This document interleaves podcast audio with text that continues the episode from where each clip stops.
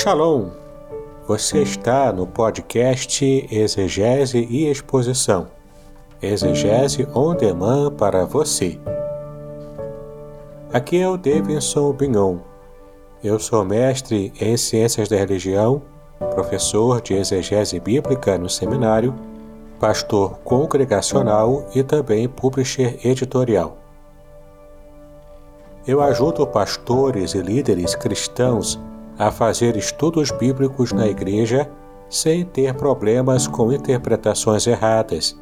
Então, se você está pensando em compreender a sua Bíblia com segurança, não deixe de assistir a mais episódios como este aqui. Muito bem, então assine o canal, acione o sininho, curta, comente e também compartilhe. Você poderá me dar uma força me ajudando a ampliar o alcance com os estudos bíblicos de qualidade na internet.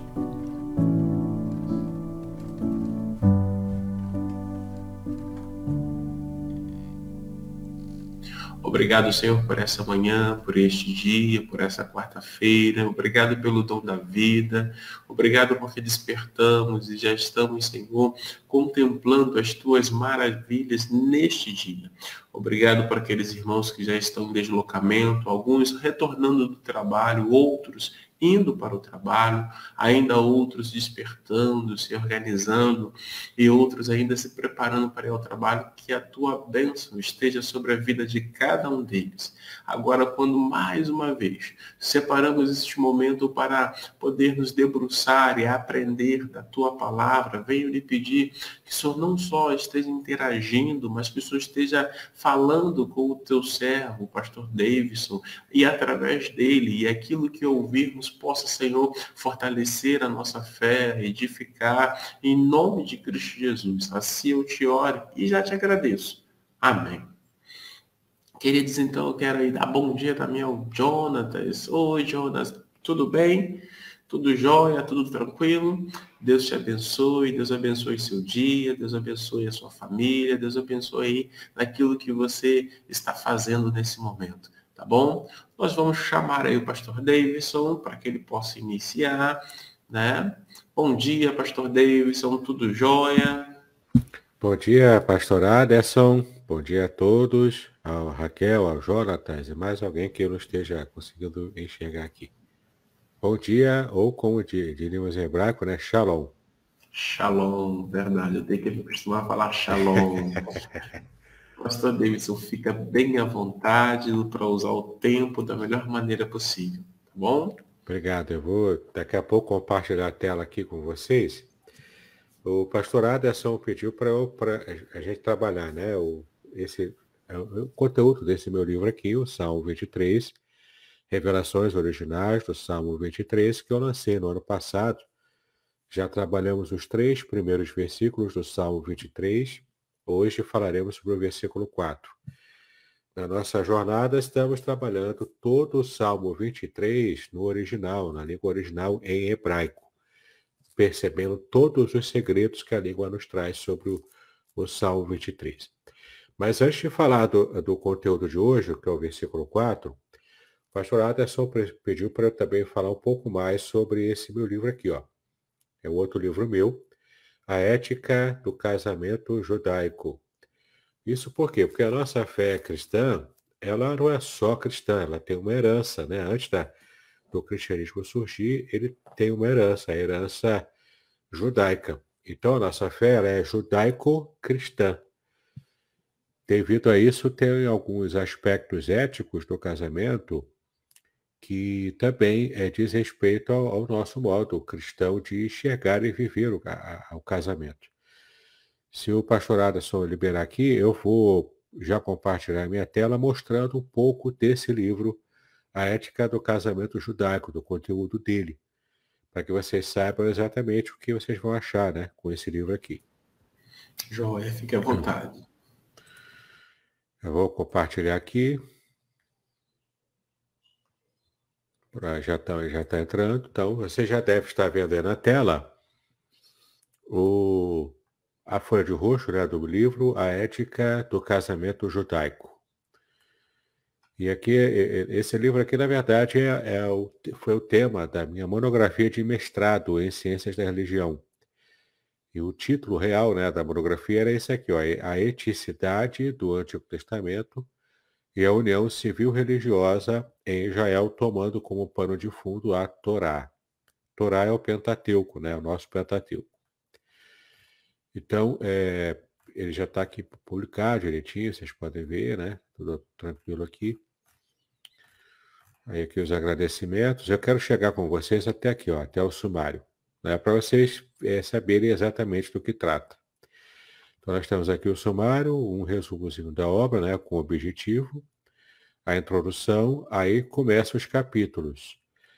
É, eu trato primeiro aqui né, de uma parte mais técnica, porque era uma monografia de mestrado, então tem que ter uma parte técnica, né? Onde eu trato no capítulo 1 das tradições da origem do Pentateuco, que é a Torá, né? Torá em hebraico. No capítulo 2 eu falo sobre a Torá do judaísmo, que é tanto a Torá escrita, que é a que tem na nossa Bíblia, o Pentateuco em si, e também a Torá oral, que eles também chamam de Torá, né? os judeus também chamam de Torá, que é a tradição oral que foi registrada num livro chamado Talmud. E aqui eu explico tudo direitinho, o que é o Talmud, por que ele é considerado a Torá oral, que também faz parte da tradição judaica. E eles usam esse material também para poder, é, para poder tra tratar né, dos temas específicos da Torá, inclusive a ética do casamento, a gente tirou bastante coisa aqui da Torá oral. No capítulo 3, eu falo de um casamento problemático, que foi o que deu ensejo ao trabalho dessa pesquisa, que é o foi o casamento de Moisés com a mulher cuxita. E aqui eu, eu faço desdobramento de alguns apontamentos sobre quem possa ter sido essa mulher cuxita. Alguns acreditam que era a própria Zípora, a primeira esposa de Moisés. Outros dizem não, que foi outra mulher com quem Moisés se casou e que Arão, é, Arão e Miriam usaram esse casamento como ensejo para fazer uma, uma rebeldia lá, né, para se rebelar contra a liderança de Moisés. Então, a partir desse dado específico em números, eu então é, trabalho esse tema aqui do casamento dele e a partir daqui eu trato das questões éticas do casamento judaico, né? Capítulo 4, ética sinaítica e a endogamia. Endogamia é o casamento entre parentes próximos. Né? Então, de fato, é, é, se tinha na antiguidade essa, essa ordem, essa lei de só se casar entre as tribos de Israel. Então, isso chama-se endogamia. E aqui eu, eu falo sobre a ética sinaítica aqui, né? Ética tem a ver com a boa conduta, da sociedade. E sinaítica tem a ver com o Sinai, né? Então é a boa conduta, como, como foi recebido nas leis do Sinai, e a questão da endogamia, que é para o casamento entre pares, entre parentes. Depois, a Torá e a união civil religiosa, propriamente dita, no capítulo 5. Aqui eu falo todos os aspectos culturais, curiosidades, como é a festa do casamento, como é o dote, como é a posição da mulher no casamento. Então, tudo isso aqui é criação de filhos, né? Todas essas questões aqui da, reunião, da união civil religiosa em si é tratada aqui no capítulo 5. No capítulo 6, a Torá e as questões da união civil religiosa. Então, que aqui eu falo de questões periféricas, né? Falo de, de, da, da sexualidade, como é que isso acontece no casamento. Falo de todas as questões é, transversais à união civil religiosa em si, ao casamento em si. No capítulo 7, a Torá e as perversões sexuais. Então, como que a Bíblia vê essas questões das perversões, né? Aí falo até de, de bestialismo, homossexualismo, né? Como a Bíblia vê tudo isso. Está tudo aqui. No capítulo 8, a Torá e os direitos da mulher. Eu dediquei um capítulo inteiro para falar só sobre os direitos da mulher na Bíblia. Né? E como que a sociedade antiga via, é, via isso. Aqui a conclusão, um mini glossário para você saber de algumas palavras mais técnicas, né? Eu fiz um glossáriozinho. Obras consultadas e sobre a minha vida como autor, né? Então, você vendo aqui o livro, você vai poder ver é, o que exatamente você vai ver aqui, né? Em termos de conteúdo, tá bom? Então, caso você tenha interesse, é só fazer contato e adquirir aqui, né? O livro A Ética do Casamento Judaico, tá bom? Muito bem, vamos agora entrar propriamente para o nosso conteúdo, né, que é baseado nesse, nesse livro aqui, As Revelações Originais do Salmo 23. Na semana passada nós vimos aqui o versículo 3, refrigera minha alma, guia-me pelas veredas da justiça, por amor do seu nome. Então, três questões importantes aqui que nós estudamos na semana passada. A palavra refrigerar, que é um verbo, né, que na verdade, literalmente em hebraico, está em a palavra restaurar, né? Então, restaurar é uma condição antes do problema que trouxe a dificuldade, né, na alma do, do salmista, na alma de qualquer pessoa. Então, refrigerar aqui é restaurar a condição anterior. A alma aqui se refere à vida propriamente, não é apenas às questões emocionais, mas é a vida inteira da ovelha, né?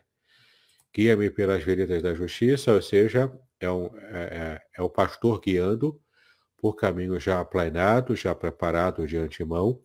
São caminhos justos, porque também produzem justiça, como nós vimos aqui. É como o pastor nos ensinando a, a andar de, forma justa, de forma adequada, né? de forma que agrade o coração dele. E por que, que ele faz isso? Porque tanto trabalha com ovelhas, por que, que ele cura da ovelha? por amor do seu próprio nome, né? Por amor à sua reputação. O nome aqui é o nome de Yahvé, Yahweh, né? Que é a própria reputação dele. O que é bastante revelador para a gente, é percebendo que, como não existem outros deuses, então Deus tem amor ao seu próprio nome, à sua própria reputação, diante de outras nações, de seres humanos, né? E também diante dos anjos, de outros seres que ele criou é? seres inteligentes também. Então, é interessante o quanto Deus tem, portanto, se cuidado com as suas ovelhas, para tratar bem as ovelhas, que elas bem, para que elas se sintam felizes, e isso traz glória para o nome de Deus. Sempre tudo na nossa vida tem que ser para a glória de Deus. Né? Então a gente estudou esse versículo aqui, que é o versículo 3, como nós estudamos na semana passada. Essa imagem aqui é importante vocês verem, tá? Essa aqui é uma imagem de um vale, o vale escuro. Vamos falar um pouquinho sobre vales hoje. Até porque na nossa cultura a gente sempre vê o vale como coisa ruim, né? Ah, estou passando por um vale, né? O que isso quer dizer? Quer dizer que eu estou passando por dificuldade, por lutas, mas essa aqui é a imagem de um vale, tá vendo aqui ó, os vãos, aqui, ó, esses vãos aqui, ó, que quando o sol bate em determinado ângulo, pega sombra por esses vãos, esses caminhos aqui. A gente vai ver hoje aqui como que a, a ovelha se sente quando ela passa por caminhos assim, né? Bem pedregosos, caminhos é, até ó, caminhos né, desenhados até mas ainda assim causa medo ao coração da ovelha. A gente vai falar sobre isso hoje, que é mais um pouco do caminho também, né? caminho um pouco aplanado aqui, mas ainda assim são vales escuros e amedrontadores.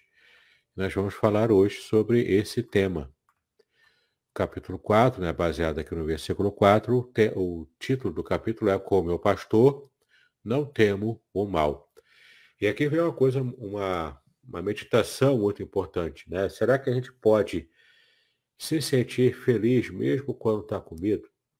Será que a gente consegue, pelo menos, eu não digo aquela, aquele estado de plena felicidade, mas pelo menos a, aquele, aquele sentimento de segurança, de cuidado, de que eu não preciso me desesperar, né? De não ficar desesperado, mesmo quando passa por uma depressão, mesmo quando passa por um vale sombrio, por uma situação de medo. Vamos falar sobre isso bastante hoje. Não preciso temer o mal quando eu estou com o meu pastor. Que essa é a mensagem principal do versículo 4. Né? Vamos então passar aqui para o início aqui do versículo 4, como está no original em hebraico. A leitura aqui é Gam, Kielek, Pegue, Salmavet, Lo Ro, aqui ó, embaixo, Ki Atá, Imadi, Shivterra, Umishanterra, Ema e Enahamuni. Tá? A gente vai ver já o que significa tudo isso aqui. Você vê que é um versículo até grande, né? Comparado aos anteriores. Então, Gam, né? Ainda que ande por vale de escuridão profunda. A gente vai tratar bastante sobre por que está escuridão profunda e não vale da sombra da morte. Não temo mal, porque tu comigo. Né? O verbo estar, ele fica subentendido, né? ele nem sempre aparece, ele quase nunca aparece no hebraico. O teu bordão e o teu bastão, eles me consolam. Né? E é e que tem um detalhe interessante também nesse verbo consolar. Mas vamos, vamos lá, vamos por parte. Então, ainda que eu ande por esse vale né, de escuridão profunda, por que, que ele está, tem essa expressão aqui, ainda? Muito interessante, porque o pastor sempre cuida de levar as suas ovelhas por caminhos que não precisem trazer medo a ela. Naquele, naqueles trilhos de justiça, né, trilhos justos, que o pastor prepara antes, como nós vimos na semana passada, ele sempre procura o melhor caminho.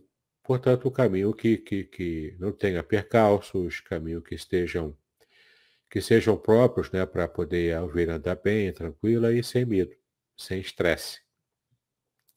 Mas nem sempre dá. Lembramos que lá onde o pastor, né, na época de Davi, quando ele escreveu o Salmo, né, ele, ele é, vivia lá em Belém. Não é Belém do Pará, né? É Belém da Judéia, lá em Jerusalém, lá em Israel, né? Na verdade, em Israel. Na? Jerusalém é outra cidade. Belém é uma cidadezinha pequena, ainda hoje é uma cidade pequena, embora ela tenha crescido. Mas era uma vilazinha quase, né?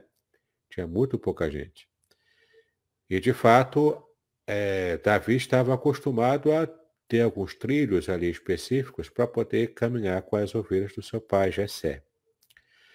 Então, ainda que o Davi ou qualquer pastor lá na região de Israel tenha cuidado para não levar as ovelhas em caminhos que possam trazer medo ao coração delas, tinha situações que eram inevitáveis. Para poder chegar, por exemplo, num lugar que tenha é, relva verde, que tenha também águas tranquilas, naquele, daquela região, né? Também na época, uma época talvez de inverno, né? Que é mais difícil achar um lugar, um local que tenha águas tranquilas e frescas e limpas para a ovelha. Então ele às vezes tinha que, para ter acesso a esse lugar que ele sabia onde era, ele tinha que passar por algum vale, por algum lugar tortuoso. Então, por isso que o texto diz aqui, ainda que eu tenha que passar por esse vale, que não é comum, não é sempre, mas às vezes precisa passar. Ainda que eu ande, então, por esse vale, Peguir, né, que é, é P é a preposição e que é o vale. Então, ainda que eu ande pelo vale, e que vale é esse? Né? Que o pastor está me conduzindo, que o pastor está me levando. É um vale específico. De escuridão profunda, de Salmavet, em hebraico. E aqui tem umas questões técnicas que eu nem vou é, aprofundar muito aqui, porque é, é, mais técnico, né? Então, a gente consegue tirar lição mesmo sem ser muito técnico aqui. Mas no livro eu trabalho tecnicamente essas questões. É aqui uma questão linguística, né? Por que que, porque de fato aqui há, uma, há duas opções. Você pode traduzir normalmente, como tem em nossas Bíblias, que são tradução, é uma tradução tirada da versão grega do Antigo Testamento chamada Septuaginta. Que de fato a Septuaginta assim como depois a versão Vulgata, que é a versão latina, que também são as versões clássicas da Bíblia, eles trazem sombra da morte, vale da sombra da morte. E eu já vou explicar para você o porquê, tá?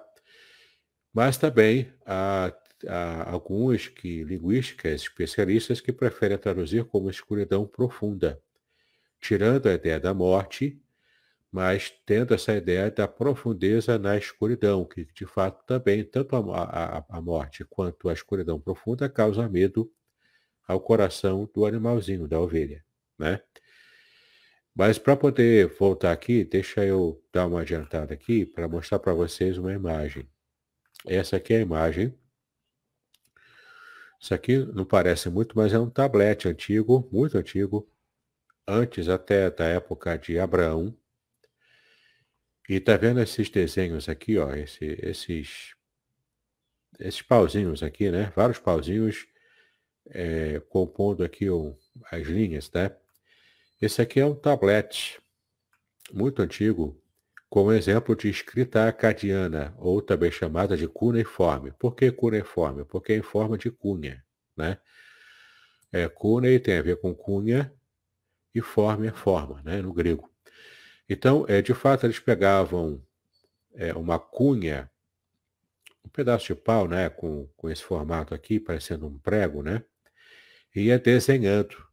Cada desenho desse, eu não sei ler cuneiforme, né, mas há especialistas que sabem, cada é, desenho, conjunto de desenho desse é uma palavra, nessa escrita acadiana. Ela é uma escrita anterior ao hebraico bíblico, que começou né, como hebraico, um proto-hebraico, que era um hebraico muito primitivo, que era até o hebraico começou como língua pictográfica. O que é uma língua pictográfica? É, são desenhos e cada desenho traduz uma ideia, como é o egípcio, né? Os hieróglifos do Egito, do Egito são uma escrita pictográfica. Você faz lá o desenho né, do, do daqueles homens assim. E, então, cada desenho tem um símbolo. E esse símbolo traduz uma ideia. Era assim com essa escrita acadiana, que é anterior ao hebraico, anterior até ao próprio egípcio antigo. E também é, isso passou depois para a língua hebraica. Por que, que eu estou mostrando isso? Porque, segundo a, a, alguns teóricos, né, a palavra Tsalmavit, que é o que a gente está vendo aqui, né, é, aqui, ó, aqui embaixo, aqui em cima, Tsalmavit, né? Se ela veio do acadiano, se a influência linguística dela foi o acadiano, aquela escrita cuneiforme que eu mostrei para vocês, seria essa aqui a tradução literal, de escuridão profunda. Tá? Se ela vem direto da influência da, do próprio proto-hebraico, do hebraico mais antigo, não é escuridão profunda, mas vale da sombra da morte. A escuridão aqui, com a ideia da sombra, e a, o profundo aqui seria uma tradução de uma palavra hebraica primitiva, que seria a morte, daria a ideia de morte. E aqui vem uma teoria muito interessante, porque às vezes a gente lê, né, Vale da Sombra da Morte ou Vale de Escuridão Profunda, e a gente não tem a dimensão ou a ideia de que esse lugar existe, e existe até hoje. O texto bíblico não dá nenhum indício de qual seja esse vale. Mas quando a gente faz alguns estudos, a gente tem uma teoria bastante interessante. Lá no meu canal do YouTube, eu fiz uma, um estudo bíblico com o professor de Geografia Bíblica, o Vernon Barros. Eu recomendo que você, se você se interessa por esse assunto, é, que assista a esse, esse vídeo, esse estudo que já foi lançado no meu canal. O, título é a geografia, a, o Salmo 23 e a Geografia Bíblica. E ali nós lançamos uma teoria bem interessante sobre qual seria a localização desse vale de escuridão profunda ou vale da sombra da morte. A gente fez ali uma um estudo que é bem interessante sobre isso. Qual é a nossa ideia, né? Que na geografia da, das terras bíblicas, existe o que, o que se chama desse vale. Né? O que, que são os vales? Os vales, é, em hebraico, chamam-se não apenas o pegui, como a gente viu ali, né? o que, mas é, também tem o, o nahal. Nahal são torrentes. E lá em Israel, as torrentes, como acontece? Por exemplo, o Rio Jordão ele é alimentado pelas águas de, é, de um monte muito famoso, me fugiu agora a, a, o nome desse monte, mas é um monte que lá no cume do monte ele congela. Então, na época do inverno, ele fica todo congelado esse monte. E quando chega a época do verão, há o degelo desse, desse cume do monte. Então, as águas, é o Monte Hermon, por causa do Salmo 33, né? Salmo 133, na verdade, que diz que, ó, quão bom e quão suave é que, que os irmãos vivam em união, é como o, o, o é como a, a, é como óleo, né, que desce sobre a barba de Arão. E aqui a ideia é, é dessas águas, né, que vão descendo do Monte Hermon e vão passando pelos vãos do monte até chegar aqui embaixo e entrar no leito do Rio Jordão. E então o Rio Jordão é alimentado por essas águas congeladas que, que se derreteram. E mesmo lá na época do deserto, quem está ali próximo do Monte Hermon, se beber das águas ali do leito do Rio Jordão, vai beber água bem geladinha, como se fosse de geladeira. Porque são as águas derretidas desse Monte Hermon.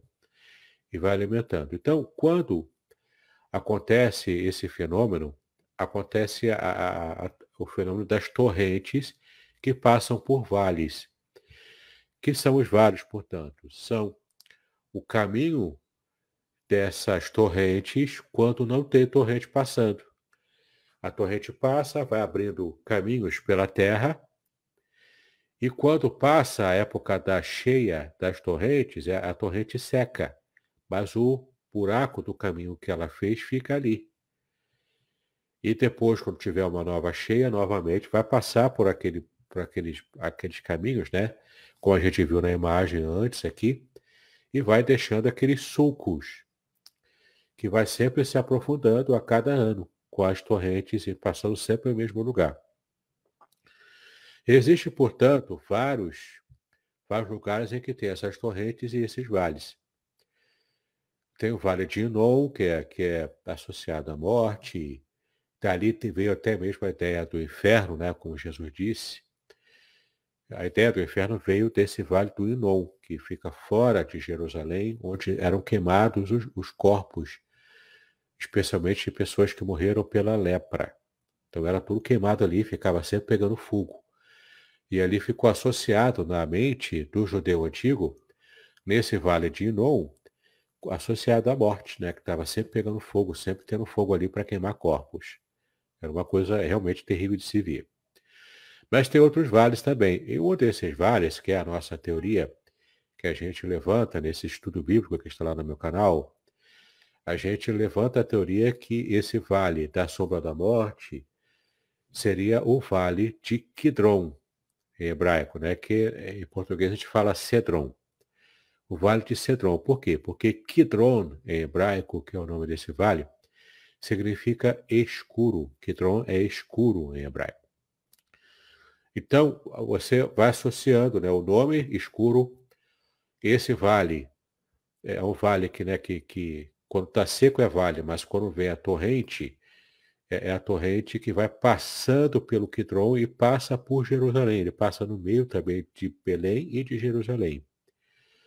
Então, é, há uma forte tendência que esse vale de escuridão profunda, o vale da sombra da morte, pro, é, provavelmente seja o vale do Cedron. Ele tem todas as características né, que demonstram para a gente que possa ter sido a esse vale que Davi se, é, fez referência quando ele pensou no vale de, da sombra da morte ou no vale de escuridão profunda, por causa dessa, desses trechos da caminhada que por estar o sol né, batendo por outro ângulo ali, causa muitas sombras e isso assusta o coração da ovelha. Podcast Exegese e Exposição. Exegese on demand para você.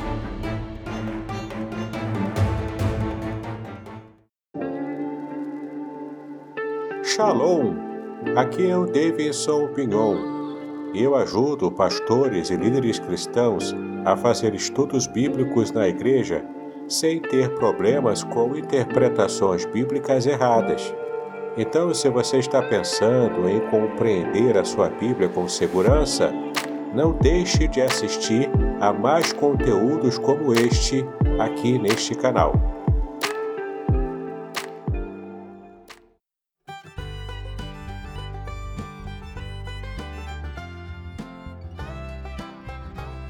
Shalom! Este é o testemunho do professor Samuel Monteiro do site Hebraico Pro ele recebeu o livro Revelações Originais do Salmo 23 e fala aqui sobre as impressões que ele teve sobre o livro quando ele recebeu. Confira aqui. Mas, gente, pode comprar, tá? Sem medo de ser feliz. Ficou muito legal mesmo. Aqui embaixo tem o link para você comprar a versão digital. Mas bem que, olha, gente, o livro tá tão da hora que eu recomendo você comprar a versão, a versão impressa, tá? Ele é muito legal, né? Porque por ele ser bem bonito mesmo, né? De material assim de bastante qualidade, né? O papel, né? E esse papel aqui é uma coisa de louco, eu nunca vi isso aqui, gente. O papel é macio, tá? Só você segurando pra você entender. nunca vi um negócio desse é, papel por dentro também, de qualidade também. Então é um livro assim bem legal para você dar de presentes também, né? Tão bonito que tá. Né? Eu já tinha visto no digital, né? Digital tá bonito, né? Mas impresso é outra coisa, né? E aí no impresso você vê o material também, né? Que foi impresso, né? Foi impressão de qualidade, tá? Tudo, tá tudo assim de muita qualidade. Tá a hora mesmo. E aqui veio uma coisa interessante. Nós temos tanto, quando a ovelha passa por esses vales, tanto existe uma situação de perigo real, porque de fato os vales eles escondem animais é, predadores de ovelhas, podem esconder, é, inclusive pode por ser um vale que é um curso de uma torrente, de repente, sem que a ovelha perceba, pode vir uma uma água caudalosa e violenta contra a ovelha, mas principalmente animais, animais próprios do deserto, né? como cobras, víboras, é, leões, que existiam muito antigamente, hoje não existe mais tantos, e outros animais também predadores. Né? Então a ovelha estava realmente com perigos. Além disso, por ser um lugar, lugares de escuridão, a ovelha podia pisar lá de modo inadequado e quebrar a pata, se machucar e ficar lá jogada no canto, se ela não tiver um pastor para cuidar dela. Então, quando a ovelha é, passa por um trecho que ela precisa encarar um vale como esse, muito escuro, tanto tem um perigo real para ela, de realmente ter uma dificuldade que o pastor precisa estar pronto para poder cuidar, quanto também a ovelha pode não ter o perigo real, mas tem a probabilidade do perigo, o que causa, o que causa é, para a ovelha esse sentimento de, é, de não estar protegida. Mas ela, só o que equilibra isso no coração dela, para poder tirar esse medo do coração dela, é quando ela está com seu pastor. Quando ela está com o pastor, ela confia, confia tanto nele, que mesmo com medo, mesmo enfrentando o vale com muito medo no seu coração, por causa da escuridão, por causa dos perigos reais que ela pode enfrentar ali, e até perigos imaginários também, né?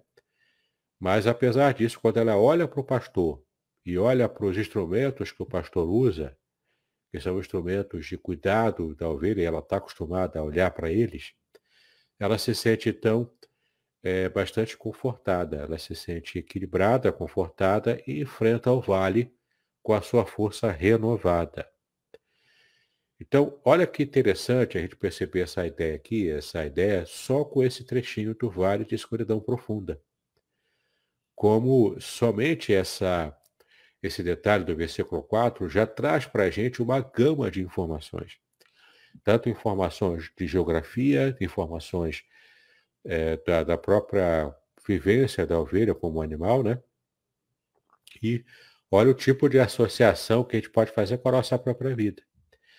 Quantas vezes a gente enfrenta esses momentos de perigo, perigos reais, perigos imaginários, que de qualquer forma traz depressão na nossa, na nossa mente, traz temor ao nosso coração, a gente fica apreensivo quanto ao futuro, que é a ansiedade, né? Aliás, a, é, a, as pessoas costumam dizer, os especialistas, né, de que a depressão é excesso de passado e a ansiedade é excesso de futuro. Então, tanto depressão quanto ansiedade causam, eh, causam mal ao coração humano, causam mal à saúde humana. E a gente tem que aprender a se livrar tanto da depressão, querendo talvez viver ou resgatar um passado que já foi, quanto também a gente precisa se livrar desse sentimento de ansiedade, que é essa insegurança quanto ao futuro. E a gente pode também colocar na nossa mente o seguinte: o que nós temos de concreto na nossa vida é o presente. O passado é virtual, ele não é mais, ele não, não é concreto mais. O passado ele já foi concreto um dia, já foi presente um dia. Hoje ele é passado, então ele é virtual. Você se lembra de algo que te traz tristeza, que te traz alegria, mas é virtual. O segredo é você aprender com o que você teve de ruim no passado. Você não vai esquecer, você vai aprender.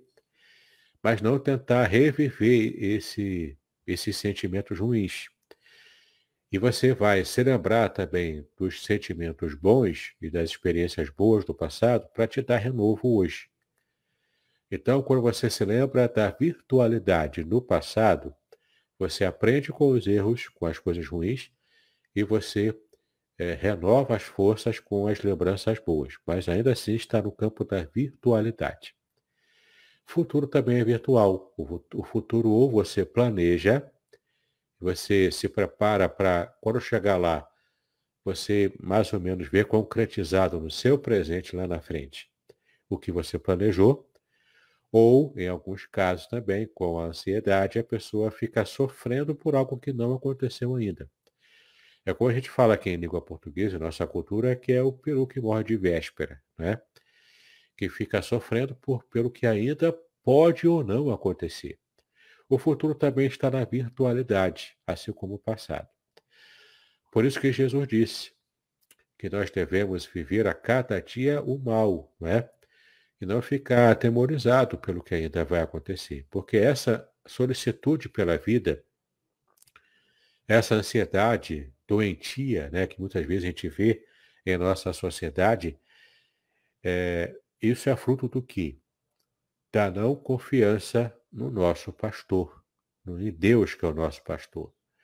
Veja aqui como a ovelha está, né? ela está aqui passando pelo vale de escuridão profunda, equiparado ao vale da sombra da morte, e de fato o vale de Cedron tem essa característica também de ter muitos detritos, muito lixo e lembra a morte também, porque tem muitos animais, carcaças de animal morto no meio do trajeto.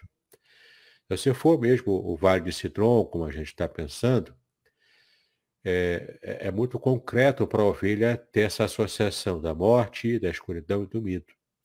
Então, quando ela passa por esse vale, ela se sente amedrontada. Mas o que, o que acontece? Naturalmente, para essa ovelha personificada, o medo, ele é apagado. Aqui, ó, não temo o mal. Por que, que ela não vai temer o mal? Qualquer tipo de mal. Porque ela está com o pastor, ela está vendo o seu pastor. E aqui vem o gancho daquilo que ela pode perceber. Ó, é não temo o mal, porque tu aqui, aqui é referência a Deus, né, o próprio pastor. O verbo estar está aqui é, está aqui, é, é, não está aparecendo aqui, né? Mas ele está plenamente percebido aqui, né? Então, porque tu estás comigo. A presença do pastor junto à ovelha traz consolo conforto e tira o medo do coração da ovelha. De modo que a ovelha pode passar por esse vale de escuridão profunda, vale que inspira esse sentimento de medo, de morte, ela passa pelo vale com o seu medo totalmente apagado, porque ela percebe a presença real, a presença robusta do seu pastor junto com ela, aqui ó, comigo, ou seja, junto com ela, está próximo dela. Aqui não tem espaço para o pastor que quer apenas, entre aspas, pastorear as ovelhas de modo virtual, longe, né? Pastor que não tem cheiro de ovelha, esse pastor não é um bom pastor. E o nosso Deus é um bom pastor. Então, é, é, nessa metáfora aqui, o nosso pastor ele tem cheiro de ovelha, porque ele cuida próximo é, de cada ovelha, estando próximo a ela. A ovelha está com medo, ele percebe e, e ele faz alguma, alguma ação ali para tirar o medo da ovelha. Ele, portanto, está cuidando de cada detalhe de cada aspecto necessário para a ovelha estar bem, ela, ela para o bem-estar da sua ovelha, não é? mesmo quando passa por esse vale da escuridão profunda. O pastor sabe que a ovelha se amedronta, ele sabe disso, mas por ele estar próximo dela, ele vai aliviando o sentimento de medo, de terror que possa entrar no coração da ovelha. Não é? Tudo para que a ovelha tenha paz, tenha felicidade, tenha bem-estar. Os nossos pastores, né, nas nossas igrejas, o pastor, né, que é um pastor diligente, ele também vai se preocupar com isso. Ele consegue enxergar além, consegue ver além de situações que o membro em geral de uma igreja não consegue ver. E aqui tem um detalhe importante, porque às vezes o, membro da igreja, né, ele pensa, ah, pastor está fazendo assim, ou então o pastor não está vendo isso assim assim, no lugar dele eu faria melhor. Né? Às vezes a, a ovelha tem essa, essa ilusão de que no lugar do pastor ela faria melhor. Só que o pastor sabe de coisas que uma ovelha comum não sabe. Faz parte do ofício do pastor saber de até de segredos de alguém e ele não pode falar para ninguém, nem mesmo para sua esposa. Né? O pastor Aderson, por certo, tem essa experiência. Né? Eu também tenho. É, os pastores é, sabem de coisas que não pode conversar com ninguém. São segredos que fazem parte do trabalho do pastoral. Né? Para preservar alguém, para preservar uma família, para cuidar para que a igreja não se divida em alguma situação. Né? Então ele vai apagar incêndios, ele vai tratar e vai enxergar longe um olhar que uma ovelha não consegue ter. Então, por isso que o melhor caminho para a ovelha não é querer se colocar no lugar de um pastor, né? Do seu pastor, mas ela confiar nele. Ela saber que ela está sendo bem cuidada pelo seu pastor. Isso traz é, bastante segurança para o coração da ovelha. Quando ela enfrenta o vale da escuridão profunda, o vale da sombra da morte, ela não precisa temer, ela sabe disso. Porque ela está em um relacionamento de segurança com o seu pastor, que está aqui, ó, próximo dela. Tá? Isso é importante a gente frisar, porque nem sempre as ovelhas né, humanas né, de nossas igrejas conseguem ter a dimensão do que é essa verdade. E aqui vem instrumentos visíveis para a ovelha, instrumentos do trabalho do pastor, né? é, é terra, que é o bordão ou cajado do pastor. O, o, na verdade, esse bordão aqui, né? Ele é aquela parte de madeira emborcado, né? Tem aquele emborcamento assim em uma das extremidades. Ele tem vários vários sentidos aqui, tem várias, é, várias formas práticas do pastor usar esse bordão. Quando uma ovelha se perde, ele usa aquela parte emborcada para puxar a ovelha de um barranco, desse vale da sombra da morte, né? Então ele localiza a ovelha e usa o bordão com a parte emborcada para encaixar aqui na parte do pescoço da ovelha e puxar ela para próximo do rebanho novamente. Então esse bordão serve para salvar uma ovelha desgarrada. O, bordão também serve para apoio do próprio pastor. Ele passa por caminhos, então é como se fosse um, além dos dois pés que ele usa para caminhar, tem um terceiro pé que o ajuda a estar também se firmando nos caminhos que ele prepara para a ovelha passar tranquila, mas às vezes nesse preparo ele precisa enfrentar é, obstáculos né, na frente e ele usa, portanto, o bordão como um apoio para que possa caminhar bem. Além do bordão, além do chiviterra, né, que é o bordão, é, também tem é, o Mishanterra, que aparece aqui, que é, é, é, é Michan, né? Michan, que é o bastão, ou a vara, né? Que é de fato é justamente essa ideia da vara, um pedaço de madeira pontuda que serve para bater. Essa vara serve para tanto para espantar animais selvagens, que o pastor pode usar quando o animal está muito próximo, o animal selvagem que vai atacar o rebanho, seja um lobo, seja um leão, um urso, ele pode usar essa vara para afastar esse animal que está perto. E eu também, o pastor também pode usar, embora não esteja aqui no Salmo, mas ele também pode usar, como Davi usava antigamente, a funda, que era uma forma primitiva do estilingue que nós usamos hoje, né? Mas o estilingue que se usava, pelo menos, né, na minha época, na infância, era aquele pedaço de madeira, né, bifurcado assim, com o elástico na parte de cima, você colocava pedras ali e usava o estilingue. A funda não tinha essa parte bifurcada de madeira. Era só o elástico mesmo, que uma espécie de algum, algum material que se usava que era parecido com a borracha, mas não era naturalmente borracha, porque não se tinha isso na época.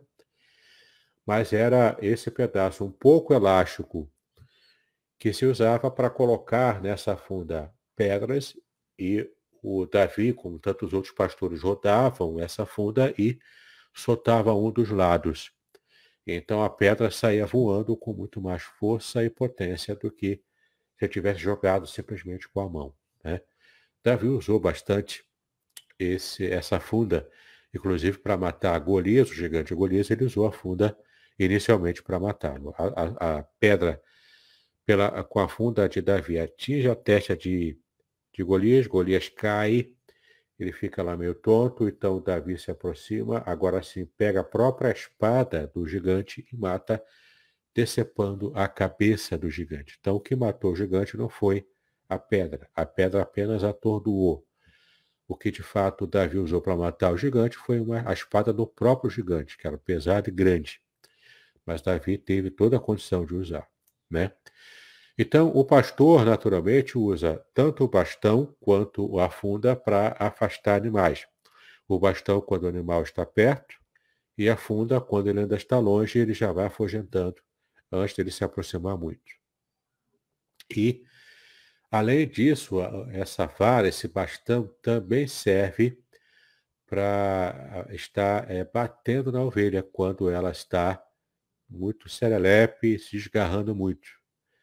Então, lembra que eu falei na semana passada que às vezes o pastor, de propósito, quebra a patinha da ovelha, que é muito agitada, para evitar dela desgarrar do rebanho.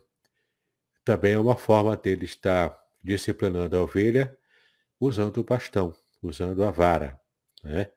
para dar aquelas batidinhas na ovelha e então a ovelha se aprumar e ficar dentro do, do rebanho, né? para não sair de, da, da formação do rebanho. Às vezes a, a ovelha é tão serelepe que só a vara não resolve. Então o pastor pega a ovelha e quebra a patinha dela, como eu expliquei na semana passada, né, na, no versículo 3. Então esses instrumentos, né, tanto o bordão quanto o bastão, eles consolam a, a ovelha. Né? Aqui é a palavra naham, em hebraico, que é consolar. Por que, por que, que existe a palavra consolar e fala de bastão e de bordão, né? O bordão você até entende, porque a ovelha olha o bordão, está acostumado a olhar, e ela percebe que é um, um instrumento de salvação para ela, além de apoio para o pastor. Mas quantas vezes a ovelha levou lá um, um levou no lombo, né? É, algum machucado por, é, pelo bastão do próprio pastor. E, e às vezes ela pode perguntar, ah, mas o pastor está me batendo, mas por que que quando o pastor bate com o bastão, ela se sente também consolada? Quando ela olha para esse instrumento. Por causa dela, dessa percepção, né, que essa ovelha personificada aqui do versículo 4, que ela tem do cuidado do pastor para com ela. Então, mesmo quando o pastor está machucando ela com, a, com, essa, com esse bastão, com essa vara, no final das contas, ela sabe que aquilo é para o bem dela. É a disciplina que o pastor faz para a ovelha que vai trazer, vai permitir com que a ovelha permaneça no rebanho e esteja, portanto, segura sob os cuidados do pastor. E aqui vem uma outra aplicação também muito importante. Quantas vezes em nossas igrejas a gente fica chateado, por exemplo, com o pastor quando ele coloca a gente em disciplina. Mas o pastor está me colocando disciplina, ah, vou largar a igreja, não quero mais saber, pastor não é um bom pastor, coisa e tal. Por quê? Porque colocou em disciplina. Mas mesmo quando o pastor coloca uma ovelha em disciplina, ou seja, está usando a vara, ele faz isso para o bem geral da ovelha.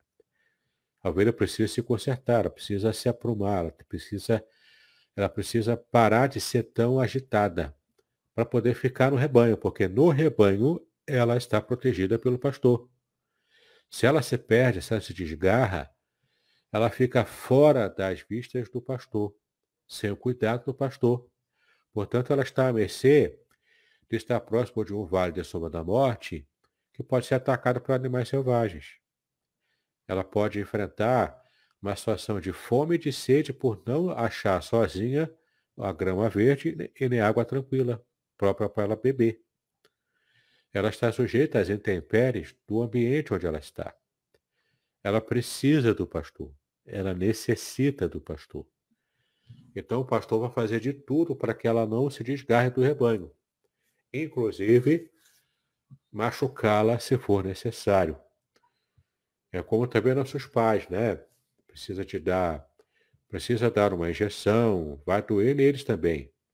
Dói na alma do pai e da mãe, porque ama o filho, mas é necessário, porque o pai e a mãe está vendo à frente, está vendo que o filho precisa de uma injeção, de alguma, de alguma disciplina para poder amadurecer, né? Então, na nossa vida espiritual também é assim nosso, nosso pastor humano, né? Pode nos colocar disciplina em alguma situação para o nosso aprendizado. E também o próprio Deus, nosso pastor, que é o nosso Deus, às vezes permite que a gente passe por esses vales. Às vezes ele pega o bastão e bate na gente. Por quê? Visando o nosso próprio bem. De fato, é visando ao nosso próprio bem. Tá bom? Bom, já estamos chegando aqui quase no final, né? Tá no nosso tempo de, de live aqui. Eu já expliquei aqui cada palavra, cada detalhe aqui do versículo 4. E agora eu quero deixar o pastor Aderson livre para que possa então é, estar, estar fazendo o fechamento aqui. Amém, queridos. Tivemos aí alguns irmãos que deram uma passadinha aqui, outros ainda estão assistindo sem abrir a tela toda. Tem a Sandriana, bom dia, que está conosco. O Paulo Lima, que também está conosco. A Rosilane Melo, a Edvânia, o David também, Cian, está aí conosco, ou deu uma passadinha aqui. Né? Deus abençoe a todos vocês. Eu estava aí ouvindo, anotando, né? O que o pastor Davidson estava é, apresentando, nos ensinando. E aí, um detalhe que ele, alguns detalhes que ele me chamou, que me chamaram a atenção, foi a respeito ainda, né? Então a ovelha sabe que o pastor quer o bem, então vai conduzir a, as veredas da justiça. Todavia, se em algum momento né, passar por um, um local que não seja aquele que ela, que, que ela sabe que o pastor vai guiar, né? É, é, Ainda que haja essa necessidade, ela se sente segura porque ela confia no pastor. Ela se sente segura porque o pastor está é, indo à sua frente e indo com ela. Né? A ideia de, do lado de, né? É essa ideia, né?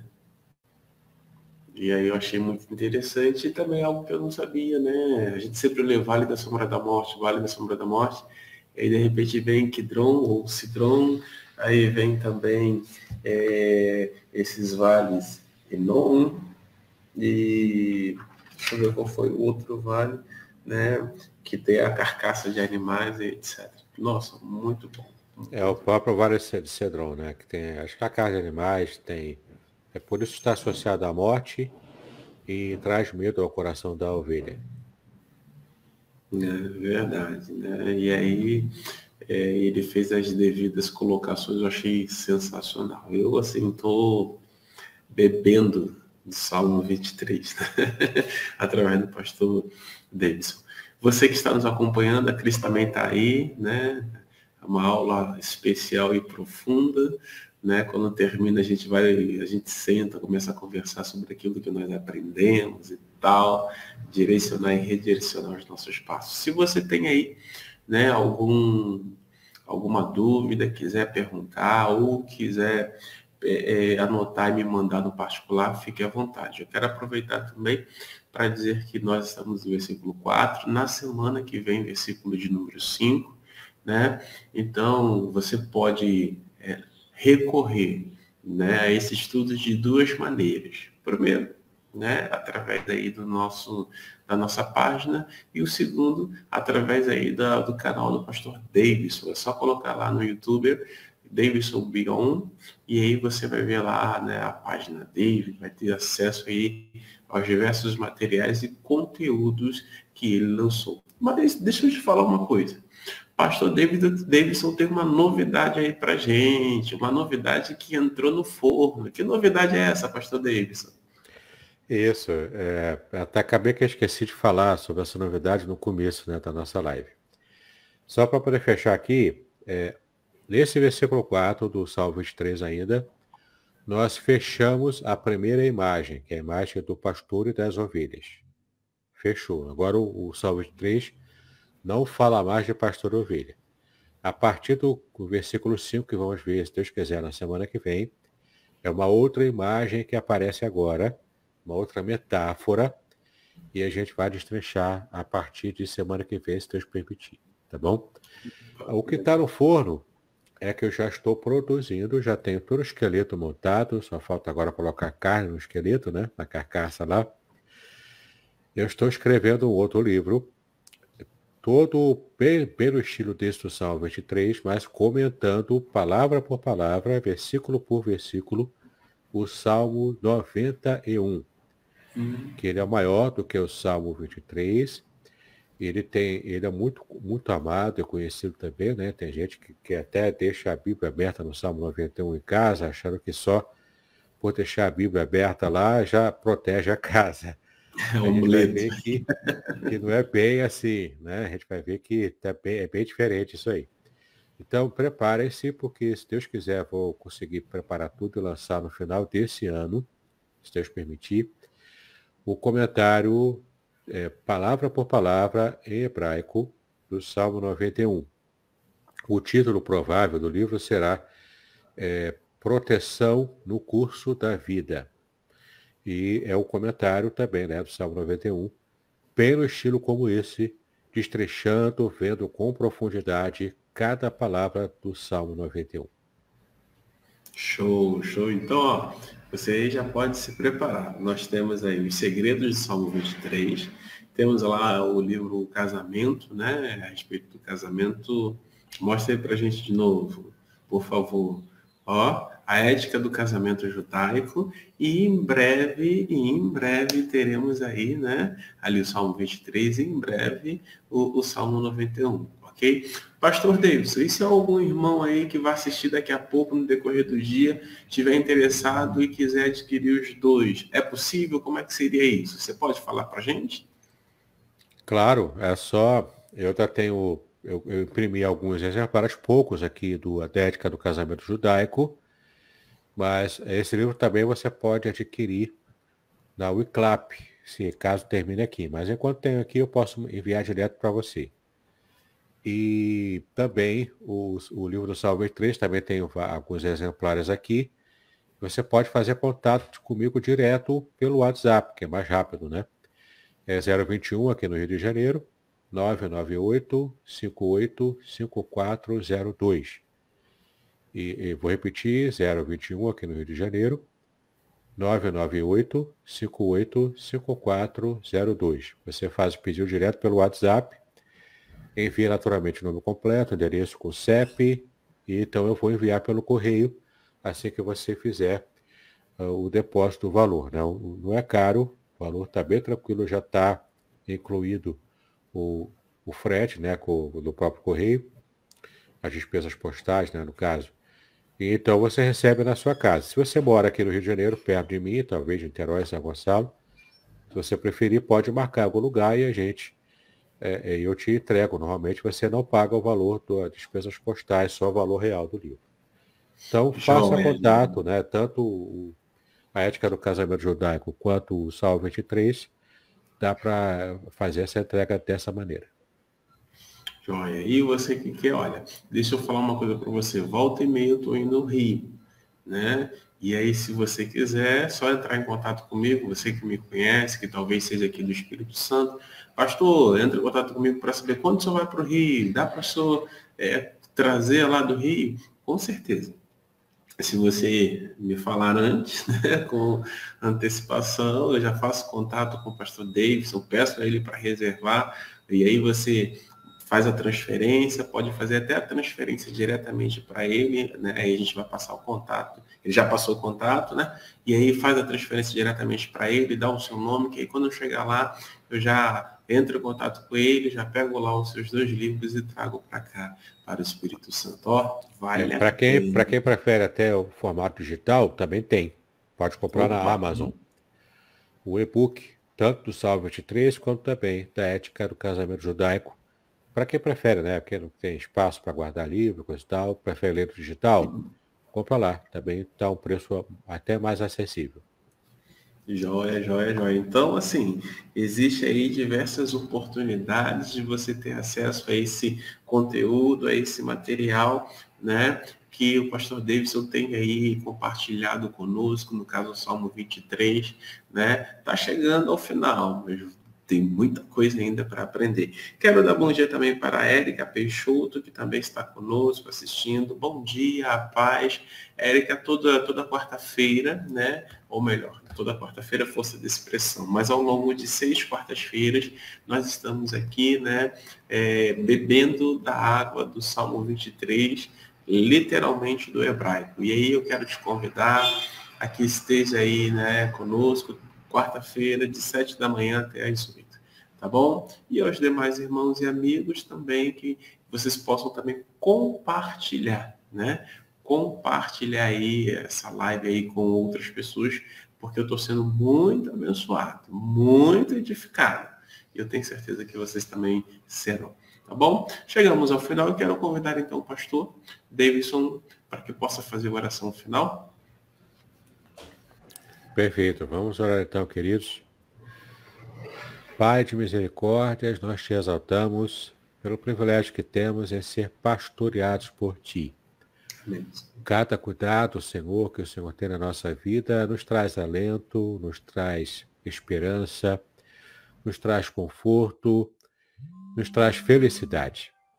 Pedimos a tua graça, Senhor, nesse momento, para cada aspecto da nossa vida, especialmente aqueles que passam vale da sombra da morte, o vale que traz medo, medos, ó Pai, de perigos reais, também de perigos imaginários, mas em todo caso, o nosso coração às vezes fica amedrontado, fica atemorizado. Pedimos a tua graça, o teu conforto, o teu consolo, a condição de enxergarmos os teus instrumentos de pastoreio da nossa vida. E que, ó Pai, possamos de fato ter a consciência de que ainda que estejamos enfrentando dificuldades, nós temos um Deus que cuida de todos os aspectos para o nosso bem-estar. Nós te exaltamos por isso. Nós pedimos as tuas graças renovadas sobre a nossa vida, sobre cada pessoa que está nos acompanhando agora ao vivo e que nos ouvirá também no vídeo gravado. Que a tua bênção, então, esteja sobre cada um de nós, também pelo pastor Aderson, pela sua esposa, pelos irmãos da Igreja Congregacional de Aracruz.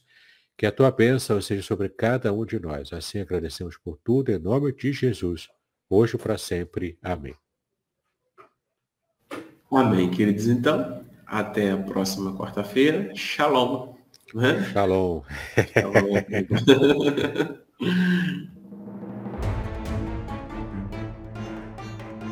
Muito bem, agora o que eu gostaria de ver é a sua participação. Entre em contato comigo, compartilhe a sua experiência comigo e quem sabe até se você enviar em formato de áudio, eu possa aproveitar a sua experiência para apresentar no próximo episódio do podcast Exegese e Exposição. Eu sou Davidson Pignon e eu ajudo pastores e líderes cristãos a fazer estudos bíblicos da igreja, sem terem problemas com interpretações erradas. Se você então está pensando em compreender a sua Bíblia com segurança, não deixe de assistir a mais episódios como este aqui. Então, assine o canal, acione o sininho, curta, comente e também compartilhe Ajude-me a ampliar o alcance com estudos bíblicos de qualidade na internet. Que Deus abençoe os seus estudos, paz e bênção sobre a sua vida.